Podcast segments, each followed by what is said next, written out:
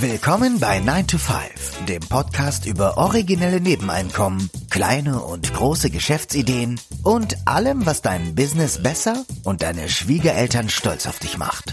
Es ist nie zu spät für einen Plan B. Hier sind deine beiden Gastgeber, Ruben Alvarez und Christian Schmid. Hallo und willkommen zu einer neuen Episode des 9 to 5 Podcasts. Am Mikrofon der Ruben und mir gegenüber wie immer der Christian. Hallo.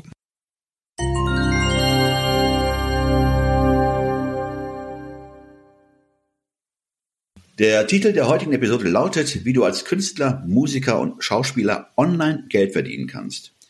In der Episode 161 haben wir über eine Idee gesprochen, wie Künstler mit ihrer Kunst im Lockdown digital Geld verdienen können. Das hat uns inspiriert, eine ganze Episode, jawohl, eine ganze Episode diesem Thema zu widmen. Vorab, ähm, das haben wir auch schon mehrmals äh, erwähnt, auch als Künstler sollte man die Grundlagen der Geschäftsführung äh, erlernen, weil ohne Geschäftsführung geht nix. Ja. Vor allen Dingen, wenn du ein Business aufbauen möchtest.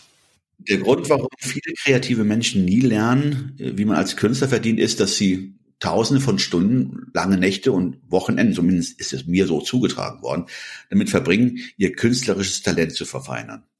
Aber sie verbringen nur sehr wenig Zeit damit, zu lernen, was es braucht, um als Künstler tatsächlich Geld zu verdienen. Nochmal, Akquise, Verkauf und Marketing sind leider ein Muss. Äh, aber dafür dient ja auch Andy Warhol als ein sehr gutes Beispiel ja. dafür.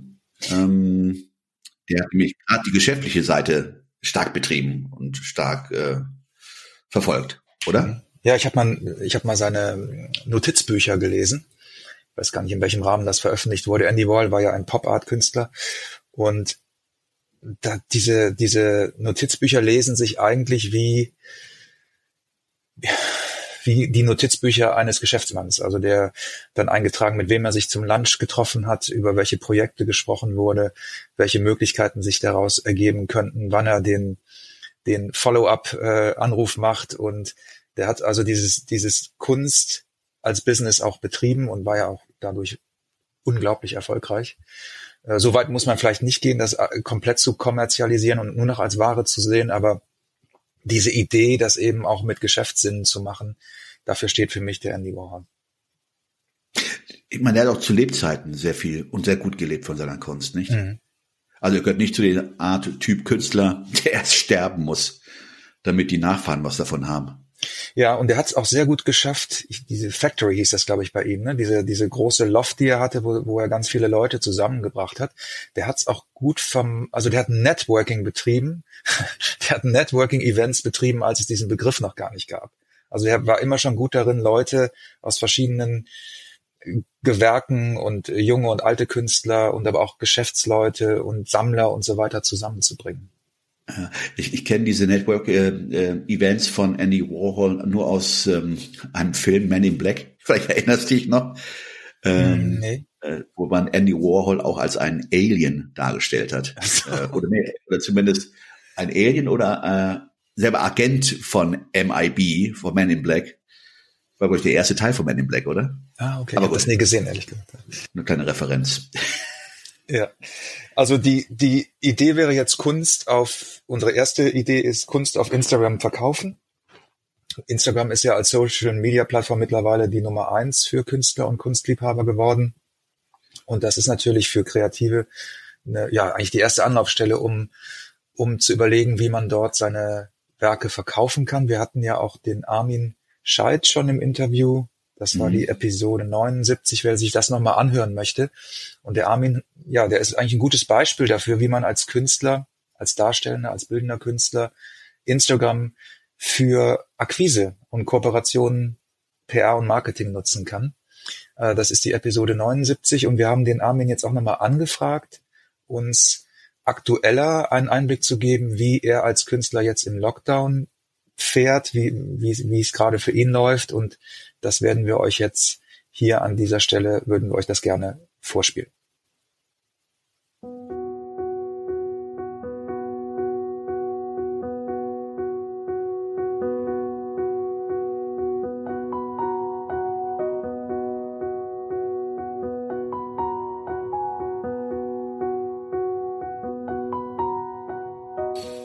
Der Kölner Künstler Armin Scheidt hier Herzliche Grüße aus meinem Atelier und herzlichen Dank für die Einladung, lieber Christian und lieber Ruben, etwas über mein persönliches Krisenmanagement im Corona-Jahr zu berichten. Manche kennen mich vielleicht noch aus den beiden 9-to-5-Episoden 79-80, als es um das inzwischen doch sehr intensive Verhältnis der Kunstwelt zu Instagram ging. Für alle, die mich noch nicht kennen, kurz zu meinem künstlerischen Werdegang und zu meiner Arbeitsweise. Ich habe bei dem wirklich herausragenden Bildhauer, Maler und Kunstphilosophen Joachim Peter Kastner studiert. Zunächst war das in Dortmund und später bin ich ihm für einige Jahre an die Kunstakademie Düsseldorf gefolgt. Anfang der 90er habe ich als künstlerischer Assistent bei dem international renommierten Maler Norbert Thaddeus gearbeitet, und zwar im skulpturalen Bereich. Für Thaddäus habe ich Entwürfe in überlebensgroße, fast schon monumentale Dimensionen umsetzen dürfen und von ihm habe ich bei den vielen, vielen Atelierbesuchen, Arbeitsessen und Bildbesprechungen natürlich auch viel über Malerei, die Kunst und das Leben überhaupt gelernt. All das prägt mich im besten Sinne bis heute und schwingt in verwandelter und vor allem auch eigenständiger Form immer wieder in meiner künstlerischen Arbeit mit. Das Charakteristische an meinen Gemälden ist seit vielen Jahren die Arbeit mit Fragmentierungen. Das heißt, figürlich gegenständliche Motive, wie zum Beispiel der Blick in eine Baumkrone oder Strandszenen, werden aufgebrochen, zersplittert, rhythmisiert, farbig übersteigert, sonnig überstrahlt und in verschiedenste Kontrastwirkungen eingebunden. Dabei entsteht eine Energie, die das Auge immer wieder spielerisch einfängt, irritiert und durch die vielen Spannungsmomente niemals langweilig wird. Ich befinde mich ja gerade im Atelier zwischen Leinwänden und Farbflaschen, habe wie meistens farbverschmierte Hände und farbverschmierte Klamotten an. Und das ist schon mal ein gutes Zeichen, denn das bedeutet, ich kann also arbeiten. Ich habe das Jahr wirtschaftlich und künstlerisch überlebt. Aber es war natürlich mit Herausforderungen und auch mit Sorgen und Zweifeln verbunden, ob und wie ich das gestemmt bekomme. Welche Strategien mir dabei geholfen haben, kann ich ja einmal kurz anreißen. Als der erste Lockdown kam, war ich natürlich wie alle zunächst ziemlich paralysiert von der Situation und es gab doch einen erheblichen Dominoeffekt. Galerieausstellungen, Kunstmessen und andere Ausstellungsformate wie zum Beispiel Unternehmenspräsentationen und Auktionen wurden abgesagt oder rückten in so weite Ferne, dass sie nicht mehr dazu geeignet waren, meine Arbeit zu präsentieren, mein Netzwerk zu stärken und Verkäufe zu generieren. Im zweiten Lockdown konnten Vernissagen nur online stattfinden und Ausstellungsbesuche können seitdem nur nach Vereinbarung und mit wenigen Personen verabredet werden. Manche Ausstellungen finden gar nur noch, besser als gar nicht und irgendwie auch spannend, im virtuellen Raum statt und werden eventuell noch durch öffentliche Zoom-Meetings ergänzt. Eine Entwicklung, die ja noch ziemlich am Anfang steht und mal mehr oder weniger perfekt funktioniert und natürlich eigentlich eine ergänzende Rolle zur realen Ausstellungssituation einnehmen sollte. Hinzu kam, dass ich mir Sorgen machte und auch immer noch mache, inwieweit wirtschaftliche Einbrüche den Kunstmarkt insgesamt beeinträchtigen könnten. Wenn es allen schlecht geht, beziehungsweise wenn sich alle existenzielle Sorgen machen, wer soll dann noch unsere Arbeiten kaufen und sammeln? Natürlich gab es Überbrückungshilfen und ein extra aufgelegtes Stipendienprogramm, wirklich wichtige Hilfspfeiler, die allein aber nicht ausreichen, um die Ausfälle aufzufangen und ein großes Problem, viele haben diese Hilfen gar nicht erreicht, weil die Töpfe schon leer waren oder weil Künstler von der Politik wieder ausgebotet wurden. Es gibt da auf staatlicher Seite also viel zu tun, Kunst und Kultur nicht nur als Freizeitvergnügen, sondern als systemrelevant und auch als einen riesigen wirtschafts- und gesellschaftsformenden Faktor zu begreifen und Kunst- und Kulturschaffende also nicht durchs Raster fallen zu lassen. Eine weitere große Stütze war es für mich, auf mein künstlerisches Netzwerk bestehend aus anderen Künstlerinnen und Künstlern, Galerien, Ausstellungsmachern und Institutionen zu bauen und dieses insbesondere über Social Media zu pflegen und auszuweiten. Ich habe diese Kanäle, vor allem Instagram, Facebook und auch die Broadcast-Funktionen von Messenger-Diensten genutzt, um immer wieder besondere Impulse zu setzen, von denen ich hier kurz ein paar Beispiele nennen kann. Es ging los mit dem Maskenthema. Gleich als klar wurde, dass uns die Mund-Nasen-Bedeckung so schnell nicht verlassen würde, habe ich äh, recherchiert, wie ich eigene Masken so produzieren kann, dass sie vollflächig bedruckbar sind und möglichst optimal meine Bildmotive zeigen können. Ich wollte das Masken einerlei also einfach durch etwas Besonderes beleben und natürlich auch einen Multiplikatoreffekt für mich erzielen. Mit den Verkäufen die ich vor allem online akquiriert habe, habe ich den Nachschub finanzieren können. Aber das Wichtigste war eigentlich, dass ich mich damit bei meinen Sammlern und Kunstkontakten in Erinnerung bringen konnte Und das hat sich im wahrsten Sinne des Wortes auch ausgezahlt, denn es ist zum Beispiel auch ein größerer Gemäldeverkauf darüber zustande gekommen. So ähnlich ging es mir mit meinem Webshop, für den ich mir endlich intensiver Zeit nehmen konnte. Ich hatte mich dabei zunächst auf kleinere Papierarbeiten fokussiert. Erstens, weil immer wieder mal Leute nach kleineren Formaten fragen. Zweitens, weil sich diese auch unkompliziert verschicken lassen. Und last but not least, weil Papierarbeiten einfach auch ein wichtiger Bestandteil meiner Arbeit sind. Das Tolle war auch hier, dass über die, diesen Impuls neue Sammler auf mich aufmerksam geworden sind. Über das Maskenthema und auch über die Erfahrungen aus einer früheren Kooperation mit einem Modelabel bin ich dazu gekommen, meine malerische Arbeit weiter mit Mode zu verschmelzen. So habe ich inzwischen drei Bomberjacken, basierend auf ausgesuchten Gemäldemotiven, designt, die ich als limitierte Editionen in meinem Webshop anbiete. Etwas, das ich ohne Corona wahrscheinlich langfristig so nicht realisiert hätte. Ein Traum wäre es, und es ist ja auch wichtig, immer wieder mal groß zu träumen, mit einem international renommierten Modelabel zu arbeiten. Weitere aktuelle Experimente gehen dahin, dass ich mit meinen Motiven bedruckte Stoffbahnen, Teppiche und Tapeten auch für installative Arbeiten einsetze und damit einen Raum in eine Art begehbares Gemälde verwandle. Über das Maskenthema und auch über die Erfahrungen aus einer früheren Kooperation mit einem Modelabel bin ich dazu gekommen, meine malerische Arbeit weiter mit Mode zu verschmelzen. So habe ich inzwischen drei Bomberjacken basierend aus, auf ausgesuchten Gemäldemotiven designt, die ich als limitierte Edition in meinem Webshop anbiete. Etwas, das ich ohne Corona wahrscheinlich langfristig so nicht realisiert hätte.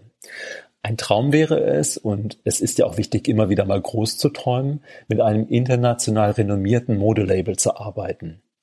Weitere Überlegungen gehen dahin, dass ich mit meinen Motiven bedruckte Stoffbahnen, Teppiche und Tapeten auch für installative Arbeiten einsetze und damit einen Raum in eine Art begehbares Gemälde verwandle. Das alles konnte und kann ich natürlich auch gerade in Corona-Zeiten wunderbar online kommunizieren, also Social Media, Newsletter und Messenger-Kontakte nutzen und damit äh, möglichst ungewöhnliche, aufmerksamkeitsstarke, möglichst faszinierende Impulse setzen, die kleinere und im besten Fall auch größere Verkäufe generieren. Falls es mal wieder eng wird, habe ich natürlich auch wieder einen Plan B, C und wenn es sein muss auch D im Hinterkopf, wie es weitergehen könnte. Ähm, Editionen mit kleinformatigen Arbeiten zum Beispiel sind immer eine gute Möglichkeit, sich breit in Erinnerung zu bringen und vielleicht führt das ja, obwohl man eigentlich ja die kleineren Arbeiten promotet, auch wieder zu größeren Verkäufen. Was mir definitiv gefehlt hat im Corona-Jahr waren äh, auf jeden Fall die, die direkten Begegnungen mit den Menschen im Kunstbusiness, dieses Ineinandergreifen von digitalem und analogen Leben, denn das Ganze verstärkt sich in normalen Zeiten ja ganz wunderbar gegenseitig. Heute war es zum Beispiel so, dass meine gedruckte Neujahrskarte, die, wie könnte es anders sein, natürlich ein Gemäldemotiv ziert, von einem ganz, ganz tollen Kunstkritiker und Kurator auf Instagram gepostet wurde. Er hat die Karte dann auch noch ganz toll inszeniert und das ist natürlich ein schöner Multiplikator für mich. Eins von zahlreichen Beispielen für die Wechselwirkung zwischen digital und analog von Menschen, die ich auf Kunstmessen und Galerieausstellungen kennengelernt habe und die ich vielleicht wieder auch, auch wieder aus den Augen verloren hätte, wenn sie mir nicht auf Instagram wieder begegnet wären und sich dort ein intensiverer Kontakt entwickeln konnte. Umgekehrt passiert es auch, dass der Erstkontakt über Instagram stattfindet und man sich auf einer Ausstellung zufällig oder, oder verabredet wieder begegnet. Ja, und das wird zumindest mittelfristig ja auch wiederkommen auch wenn man vielleicht weiterhin Maske tragen wird und Abstand zueinander halten muss. Ja, mein ganz konkreter Appell an euch, liebe Zuhörer und Zuhörerinnen, lautet, schaut euch um, analog und digital, interessiert euch, taucht einmal ganz bewusst in die Welt der Kunst ein und lasst euch begeistern, irritieren und infizieren vom hoch ansteckenden Virus der Kunstbegeisterung. Galerien und Künstler brauchen euren Support, um das Ganze halbwegs zu überstehen. Jede verkaufte Papierarbeit, jede Edition, jedes kleine oder größere verkaufte Kunstwerk hilft dabei, Kunst und Kultur stark zu machen. Herzlichen Dank fürs Zuhören und vielleicht bis bald in einer meiner nächsten Ausstellungen. Euer und ihr Armin Scheidt.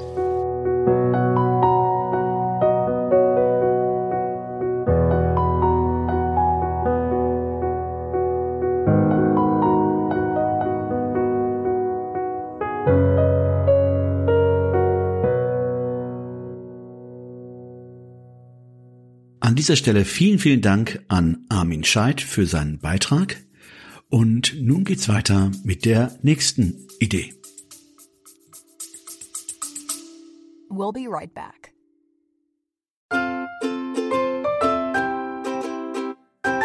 Es ist Zeit für Werbung in eigener Sache. Aber keine Sorge, wir machen es kurz und schmerzlos. Wir, also Christian Schmid und Ruben Albert Barrera, die Leute hinter dem 9-to-5 Podcast, wir haben ein Buch namens Feierabendboss geschrieben. In diesem Buch zeigen wir, dass es möglich ist, deine eigenen Wege zur finanziellen Unabhängigkeit zu gehen, ohne komplizierte Finanzbegriffe oder trockene Ratschläge. Versprochen. 33 realistische Ideen für Nebenjobs sind darin enthalten, die du starten kannst, ohne deine Ersparnisse zu plündern. Es geht darum, dir mehr Optionen zu bieten, weniger abhängig von deinem 9-to-5-Job zu sein. Denk darüber nach, es deinem Chef bei der nächsten Kaffeepause zu erzählen. Hey Chef, ich werde mein eigener Chef. Feierabendboss ist ab sofort erhältlich. Überall, wo es gute Bücher gibt. Also schnapp es dir und lass uns zusammen auf die Reise gehen. Zu der Freiheit, die du verdienst.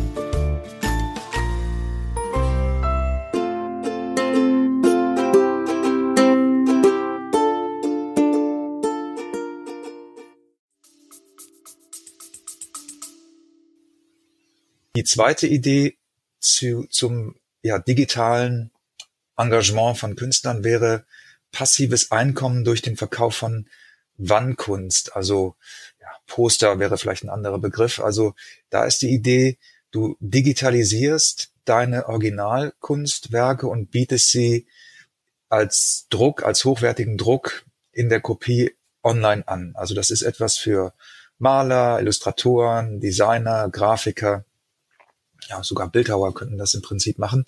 Also digitale Reproduktion deiner Originalkunst online verkaufen.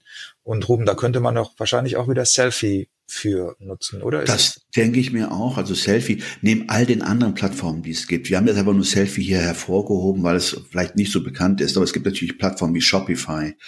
Mhm. Oh, schlag mich tot. Also äh, Spreadshop, po Poster ja. Launch gibt, haben wir mal ja. gegoogelt. Also wer wer das mal googeln möchte, einfach ähm, eingeben, mhm. eigene Poster verkaufen und da findet mhm. ihr hm. Jetzt ist mir gerade eine bei der Vorstellung dieser Idee, da hattest du ja auch ähm, äh, Bildhauer angesprochen, die vielleicht Skulpturen. Da ist mir die Idee gerade gekommen, in dem Moment, als du es ausgesprochen hast.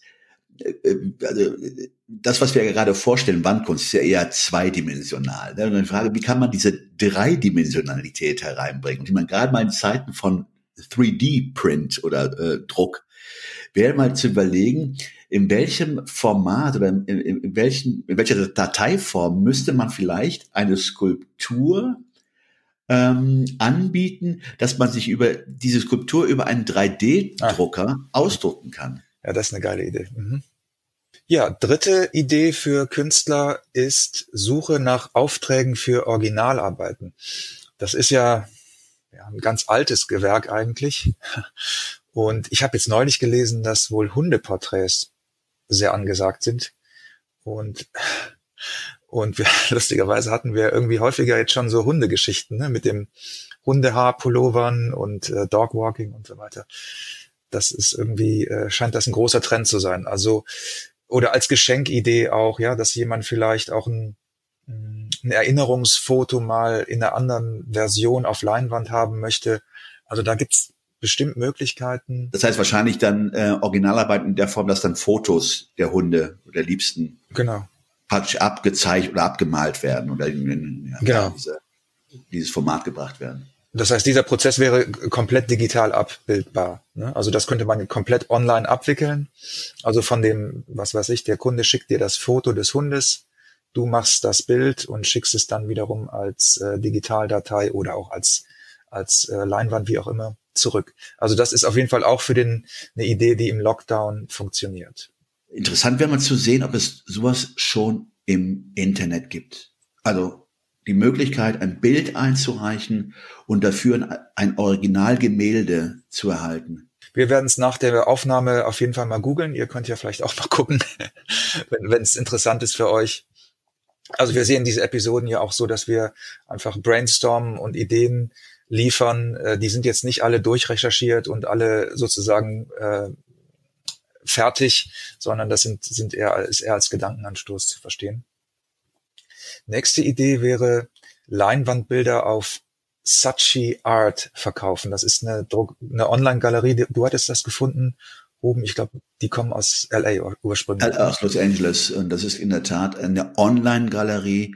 Du auch darüber die Möglichkeit hältst, deine Bilder, deine Originalbilder ähm, einer viel größeren Fangemeinde zu zeigen oder einer viel größeren Gruppe von Menschen zu zeigen, nämlich einer weltweiten Gruppe von Menschen und darüber deine Kunst zu verkaufen. Also Online-Galerien kann ich mir vorstellen, dass das auch so ein Trend ist für die nächsten Jahre. Also ich kann mir vorstellen, dass das jetzt anfängt und dass das dann auch ähm, einfach weiterhin bestehen bleibt, weil du ja tatsächlich, wie du gerade gesagt hast, den Vorteil hast, dass du den weltweiten Markt ansprichst und nicht nur diesen lokalen, nationalen Bezug hast. Ne? Wenn man ein Auge dafür hat oder ein Auge für aufstrebende Kunst. Ich habe neulich vor zwei Tagen Wall Street nochmal geguckt, den Film mit äh, von Oliver Stone mit Gordon Gecko. Und der war ja, hatte ja auch, da gibt es so eine Szene in seinem Strandhaus, äh, das komplett voll ist mit, mit Kunst.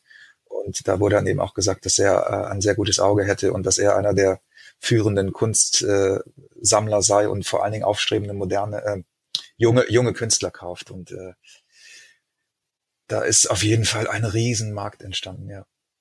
Aber gerade mal für junge, aufstrebende Künstler, und um die geht es ja jetzt hier auch in dieser Episode, ähm, eröffnet sich ein Riesenmarkt. Die nächste Idee ist Einkommen mit YouTube-Tutorials oder Kunst-Tutorials zu erstellen. Das klingt jetzt unheimlich äh, hochtrabend. Also was wir meinen ist, dass du bestimmte Fertigkeiten, künstlerische Fertigkeiten, bestimmte Techniken, bestimmte Tricks vielleicht auch in Video, in ein Video, in eine Videoform bringst und dann auf YouTube anbietest.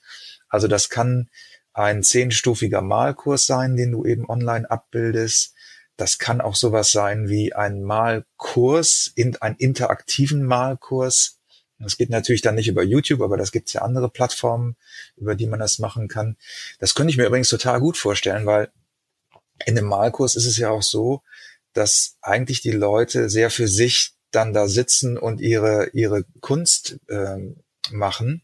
Und das, sowas könntest du ja auch leicht digital abbilden, oder? Dass jeder bei sich zu Hause sitzt und an, an, an, dem, an, dem, an seinem Bild malt und zwischendurch gibt's dann eben mal ähm, ein bisschen Kommunikation. Also das ist so ein, so ein Format, das ich mir sehr, sehr gut online vorstellen könnte. Ist, also ganz ehrlich, man kann ja wirklich so in die Breite gehen. Man könnte auch rein theoretisch äh, Kunst, also, also wenn man einen gewissen Kunst-Sachverstand hat, auch mal ein Bild beschreiben, analysieren, die Techniken, also eines hm. jungen Künstlers einfach nur beschreiben durch die Augen eines Künstlers, wie er vielleicht ein Kunstwerk betrachten würde, worauf er achten würde. Sehr interessant. Äh, also also so eine Art Kunstinterpretation, Kunstanalyse am, am, am lebenden Beispiel. Ah ja, das, das könnte man auch sehr gut mit dem Handy machen. Man könnte auch, habe ich mir gerade spontan gekommen, man könnte Street Art zum Beispiel. Man geht irgendwie durch ein durch ein Viertel. Bei uns in Ehrenfeld in Köln ist viel Street Art und macht dann so mit dem Handy einfach so kurze Videos, wo man das Kunstwerk zeigt und dann ja seine Interpretation und vielleicht kann man das ein bisschen in einen Kontext einbetten, ein bisschen was dazu erzählen, welcher Künstler es ist, wo der herkommt, was er noch gemacht hat und so weiter. Sehr interessante Möglichkeit. Wir, bei diesen Ideen, die wir heute vorstellen, geht es teilweise darum, direkt sozusagen Geld zu verdienen online. Aber manche dieser Möglichkeiten, die wir vorstellen, da geht es auch darum, ja, eine Followerschaft aufzubauen oder eine, eine Community aufzubauen. Und das wäre zum Beispiel eine sehr, sehr gute Möglichkeit, sich einen, einen Instagram-Kanal aufzubauen oder einen YouTube-Kanal aufzubauen und erstmal, wie wir es eben ja auch gesagt haben, ne, wenn du engagierte Follower hast, dann hast du auch die Chancen, was zu verkaufen, dann hast du einen Absatzmarkt. Und in, in die Richtung gehen einige dieser Ideen heute auch. Es tun sich sehr viele Möglichkeiten, auch jetzt gerade bei, bei Aufnahme dieser Episode. Also Sachen, die gerade jetzt auch entstehen, Ideen. Ähm, das ist ja das, das, das, äh, das Schöne, wenn man im Gespräch oder mal gemeinsam brainstormt, ähm, was da noch darüber hinaus entstehen kann. Ja, last but not least haben wir uns überlegt, man könnte einen Kunstblog schreiben. Das ist jetzt keine besonders kreative Idee und auch besonders keine, keine neue Idee.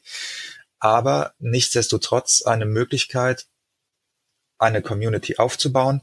Hier müssen wir dazu sagen, auch das wird nicht von heute auf morgen Geld bringen. Gerade Bloggen ist eine, ein Geschäft, äh, das man langfristig angehen muss. Und was wir auch noch gedacht haben in Bezug auf den ersten Punkt, den wir genannt haben, nämlich das Thema äh, Geschäftsführung und dass das ja ein Manko ist bei vielen Künstlern, dass man einen Blog kreieren könnte, der speziell diese Themen bespricht. Also Marketing-Tipps, Selbstvermarktung, Business Skills. Auch da könnte man Interviewpartner reinholen und Gast Gastbeiträge ähm, kuratieren und sagen, wir, wir machen einen Blog speziell für Künstler und gehen der Frage nach, wie kann ein Künstler sich am besten vermarkten. Man könnte sogar das, was wir in dieser Episode gerade machen, könnte man als Blog machen und sagen, äh, 99 Möglichkeiten, digital als Künstler Geld zu verdienen. Ja, also oder äh, um nochmal Andy Warhol aufzugreifen, vielleicht, wenn du schon erfahrener Künstler bist, der äh, mit seiner Kunst Geld verdient, einfach nur die Leute mitzunehmen auf deine Reise oder ähm, zu zeigen, wie du das denn angehst und praktisch, ja, was ja auch der Sinn eines Blogs ist, so eine Art Tagebuch äh, zur Verfügung stellst. Sehr gut, ja. Und deine Erfahrung mit anderen Leuten teilst. Ja. Und der Vorteil all dieser Ideen ist natürlich auch, dass du deine künstlerischen Fertigkeiten frisch hältst. Also so ein Lockdown kann ja auch dazu führen, dass man in so ein depressives Loch fällt und ja, passiv wird. Und das sind natürlich alles Möglichkeiten, auch aktiv zu bleiben, am Markt zu bleiben, in seiner, ja, ins Tun zu kommen, an den Fertigkeiten zu fallen. Ähm, das ist, glaube ich, auch ein Aspekt, den man nicht unterschätzen sollte, weil diese psychologische Komponente ist natürlich auch wichtig. Und mit all diesen Möglichkeiten bist du im Grunde genommen unabhängig. Du kannst das machen, sobald du Zeit hast. Du, du brauchst dafür keine, keine weiteren Auftraggeber oder keine weiteren äh, Erlaubnis sozusagen von außen, sondern du kannst es einfach von, für dich starten und betreiben. Ja, jetzt wollen wir das Genre wechseln. Wir hatten jetzt die Künstler, die bildenden Künstler. Jetzt kommen wir zum Thema Schauspieler oder Theater. Und da haben wir uns überlegt, einfach mal am Beispiel des, eines freien Theaters, jetzt nicht im Staatstheater, mal durchzuspielen, wie denn da eine Digitalisierung aussehen könnte. Und gerade mal die Theaterszene, gerade die freie Theaterszene ist ja arg gebeutelt durch ja. ähm, die Lockdowns. Vor allen Dingen weiß ich das von äh, äh, Freunden, die in der in dem Genre tätig sind, dass langjährige Produktionen von jetzt auf gleich null und nichtig waren. Mhm. Also die hatten schon einen Premiere-Termin und der lag dann, äh, nachdem man alle Konzepte umgesetzt hatte, Hygienekonzepte, Abstandskonzepte und so weiter, lag er dann ähm, äh, Ende des Jahres im November. Und dann kam halt dieser Lockdown und diese Arbeit, die da reingesteckt wurde, äh, war von jetzt auf gleich, ja, hat sich aufgelöst. Ja, das ist brutal. Das ist wirklich ja. brutal. Ja. Gut, das heißt ja nicht, dass man dieses Stück nicht später zum späteren Zeitpunkt ähm, ähm, zeigen kann, aber trotzdem, man muss sich mal vorstellen, was es bedeutet, wenn jemand lange, lange an einer Produktion arbeitet und feilt und kurz vor Erreichen des Ziels äh, wirst du disqualifiziert. Ja, das genau. Du bereitest dich monatelang auf einen Marathon vor und dann wird der Marathon einfach um ein Jahr verschoben und dann musst du im Grunde natürlich wieder ganz neu anfangen zu trainieren. Ja. Gut, das ist ja jetzt auch bei, bei vielen Sportlern der Fall, Richtig. die sich dann ne, auf gewisse Wettbewerbe vorbereitet haben, die jetzt verschoben wurden. Und da jetzt äh, die Motivation und äh, äh ja, den Fitnessgrad, nenne ich es einfach mal, aufrecht zu halten, ist eine Riesenherausforderung. Ja. Also wir sehen das natürlich jetzt auch als Outsider. Wir sind nicht wir kennen dieses äh, Geschäft jetzt nicht äh, von innen. Insofern betrachten wir das von außen, was ja manchmal auch hilfreich ist. Und wir wollen das einfach mal an, anhand des freien Theaters durchspielen. Nehmen wir jetzt mal das Beispiel eines Theaterstücks. Also erstmal haben wir gedacht, man könnte natürlich jetzt spezieller nach Stücken suchen, die zwei Personenstücke sind oder Monologe sind, so dass man diese, dieses Hygienethema nicht hat. Also dass man was weiß ich, äh, Waiting for Godot zum Beispiel von, von Beckett ist ein Zwei-Personen-Stück. Das könnte man natürlich sogar in der jetzigen Zeit, ohne irgendwie Probleme mit Hygienekonzepten zu bekommen, umsetzen. Mm, und die Idee wäre dann, dieses Stück zu digitalisieren. Und das haben wir mal in fünf, in fünf, vier Schritte aufgeteilt. Und der erste Schritt wäre, das klingt jetzt ein bisschen banal, aber ich glaube, das ist nicht so unwichtig, überhaupt erstmal die emotionale und mentale Bereitschaft zu haben, online zu gehen. Weil ich glaube, dass dass es in, in der Szene noch, ja, dass da noch Widerstände gibt gegenüber der Digitalisierung und dass, dass man das vielleicht oft auch als Konkurrenz zum eigenen Geschäft sieht und sich da vielleicht so ein bisschen innerlich gegen wehrt. Das ist jetzt alles nur meine Vermutung. Und dass man das erstmal für sich irgendwie klar bekommt, dass man wirklich auch bereit ist, das zu machen. Und ne, mit einer, mit einer sozusagen äh, Zuversicht das zu machen. Das wäre der, der erste Schritt, also ja, Mindset ist ja jetzt, glaube ich, das, das neue ja, das Wort, ist, das man da also benutzt. Das, ja, genau, das ist aber äh, äh, nicht zu unterschätzender Punkt, weil äh, gerade viele auch dann meinen, dass diese Unmittelbarkeit verloren geht, dieser Kontakt zu den Zuschauern. Das ist ja dann eher mehr so interaktiv, ähm, wo es zugelassen ist natürlich.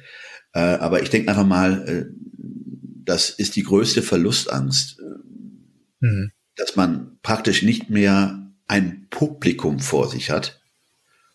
Und viele brauchen ja auch Publikum, sagen wir mal ehrlich. Ja. Ähm, und wenn das fehlt, ist es natürlich dann umso schwieriger vielleicht, ähm, ja, seine Kunst an den Mann zu bringen. Also wir können jetzt auch natürlich auch nicht garantieren, dass das funktioniert, aber vielleicht ist es auch so, dass man es gemacht hat und dann merkt, dass einem eben das Publikum fehlt und diese Interaktion, das wäre dann eben auch eine Lernerfahrung. Wir, wir, möchten eigentlich nur dazu aufrufen, das mal zu durchdenken, wie so etwas funktionieren könnte. Der zweite Schritt wäre nämlich dann, dass man das Theaterstück umschreibt fürs Fernsehen, haben wir es mal genannt. Also man müsste sich dann überlegen, wie kann ich das über Kameras aufnehmen. Also ich brauche natürlich Equipment dafür, ich brauche dann auch zusätzliches Personal, was natürlich auch zusätzliche Kosten bedeutet. Also ich bräuchte einen Videografen, ich bräuchte im Grunde genommen einen Regieraum, wie bei einem Fußballspiel, wo dann jemand sagt, okay, jetzt Kamera eins, dann Kamera zwei, wenn man es live machen würde. Es ist wie das Ohnsorg-Theater oder das Milovic-Theater. Man, ich kann mich auch erinnern, dass ähm, ähm Theaterstücke aus dem Milovic-Theater ins Fernsehen äh, übertragen wurden oder übers Fernsehen übertragen wurden.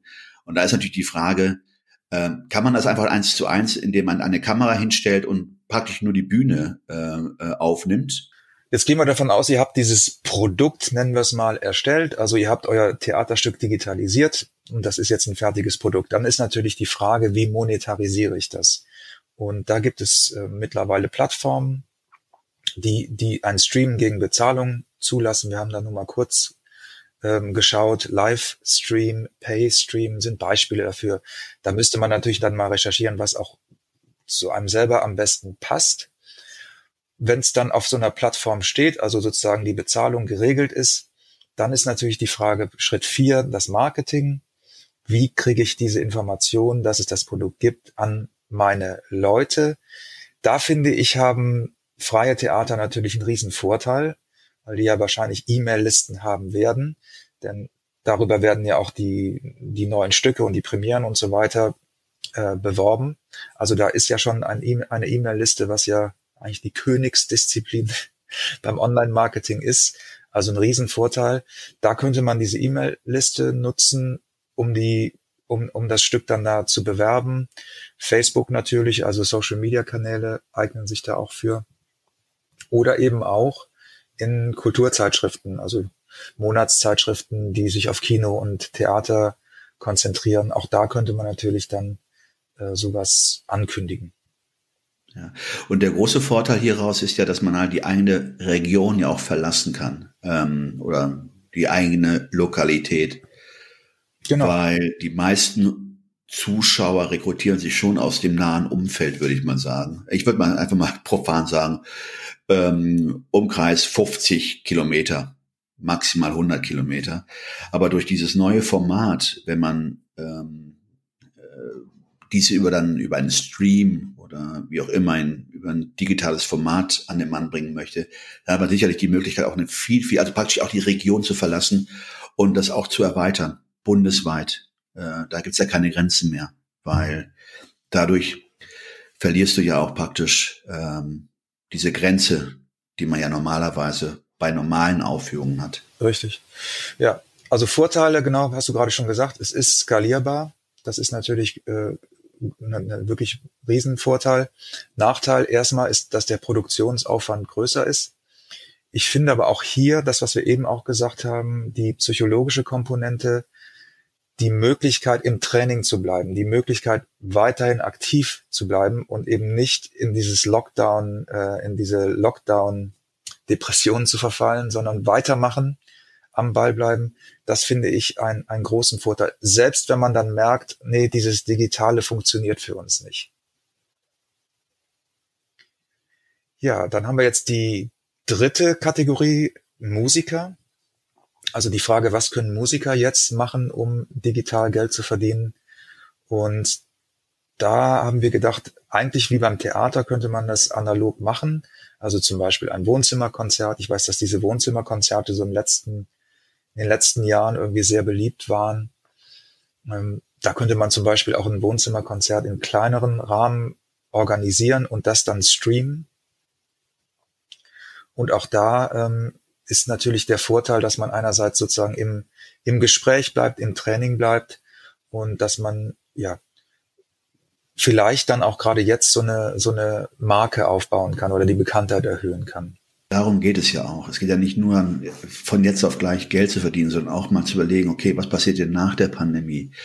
Ähm, soll ich mich jetzt irgendwann vom unterm Stein verstecken oder mache ich weiter Werbung für mich? Mhm. Also arbeite, arbeite am Branding, an meinem eigenen Branding, also Selbstvermarktung. Und dann ist es sicherlich gut, wenn man Gesicht zeigt und die Möglichkeiten, die es ja auch schon vor der Pandemie gab und die auch von Musikern gerade auch genutzt wurden, weiter ähm, ja, äh, da Erfahrungen zusammen und das Gesicht zu zeigen und die Fertigkeit, die Kunst, präsent zu sein und zu überlegen, was man machen kann, um diese Kanäle zu nutzen. Mhm. Und das Gleiche gilt natürlich für Schauspieler auch. Als Schauspieler hast du natürlich den Vorteil, dass du, du hast eigentlich schon ganz viele Fertigkeiten, die man für YouTube braucht. Also du kannst du hast wahrscheinlich ein Kameratraining, du hast, du kannst vor Kamera, vor der Kamera freisprechen, du, du kennst dich aus mit Lichtsätzen und du weißt, wie man ein Skript vorbereitet, wie man sich auf so einen Dreh vorbereitet. Also eigentlich ist da ganz viel schon da und du musst es nur noch in, sozusagen in ein neues Format übertragen. Da bietet sich das ja sehr an oder auch einen Schauspielkurs auf YouTube anzubieten. Ja, das könnte auch äh, eine Möglichkeit sein, bestimmte Techniken, Schauspieltechniken herauszugreifen und in ein, in ein Kursformat zu bringen und das über YouTube oder andere Kanäle, auch Bezahlkanäle anzubieten. Je mehr man in dieses Thema eintaucht, desto mehr Möglichkeiten entstehen hieraus. Wir hatten eine, eine Anmerkung noch und dann kommen wir auch zum Ende. Wir hatten ja diese Episode, wo wir gesagt haben, was bietet Corona speziell oder die Corona hm, Politik speziell für Möglichkeiten. Und da hatten wir ja diese Zoom, diesen Zoom-Boom. Also, dass jetzt immer mehr Leute Zoom benutzen, aber eben auch viele sich da unsicher fühlen und dass, dass daraus eigentlich auch ein Zeithassel entstehen könnte, dass man sozusagen Leuten dabei hilft, Zoom zu installieren und äh, so eine Einführung gibt und äh, oder auch beim Homeoffice hilft, wie kann ich mein Homeoffice organisieren. Das könnte ich mir hier zum Beispiel auch vorstellen, wenn du einer der ersten bist, der Schauspieler, sage ich mal, auf YouTube bringt oder Musiker auf YouTube bringt dass du die Skills, die du, die du dir erarbeitest, wenn du das bei dir selber machst, irgendwann auch nutzen kannst als Coach und die oder als Dienstleistung, nämlich genau das deinen Kollegen zu zeigen und das an äh, deinen Kollegen zu helfen, das zu machen, was sie bei dir sehen. Weil ich glaube, dass das tatsächlich so ein Effekt sein könnte, oh, guck mal, was der gemacht hat, der, der ist da ganz präsent. Äh, mir fehlt aber, ich weiß gar nicht, wie man eine Kamera hinstellt und wie man das macht oder wie man schneidet. Und daraus könnte dann auch wieder ein Zeithassel entstehen.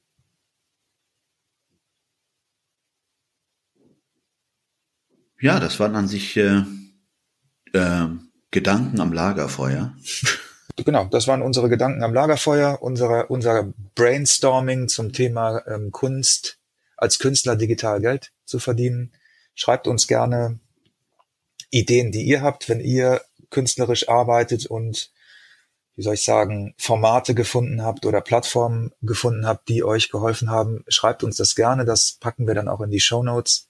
Vielleicht können auch andere davon profitieren. Und ansonsten. Vor allem, wenn du Schauspieler bist und äh, einen Weg gefunden hast, durch diese Pandemie zu, ähm, zu gehen äh, und Möglichkeiten für dich entdeckt hast und die gerne mit uns teilen wollen würdest, ähm, wäre das sicherlich auch eine Episode wert. Mhm, auf jeden Fall. Dann eine schöne Woche und macht's gut.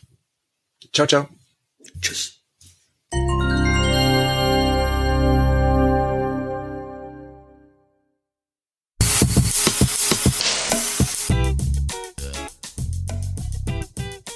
Das war 9 to 5, der Podcast von Christian und Ruben. Alle in der Episode erwähnten Links findet ihr in den Show Notes auf 9to5.de.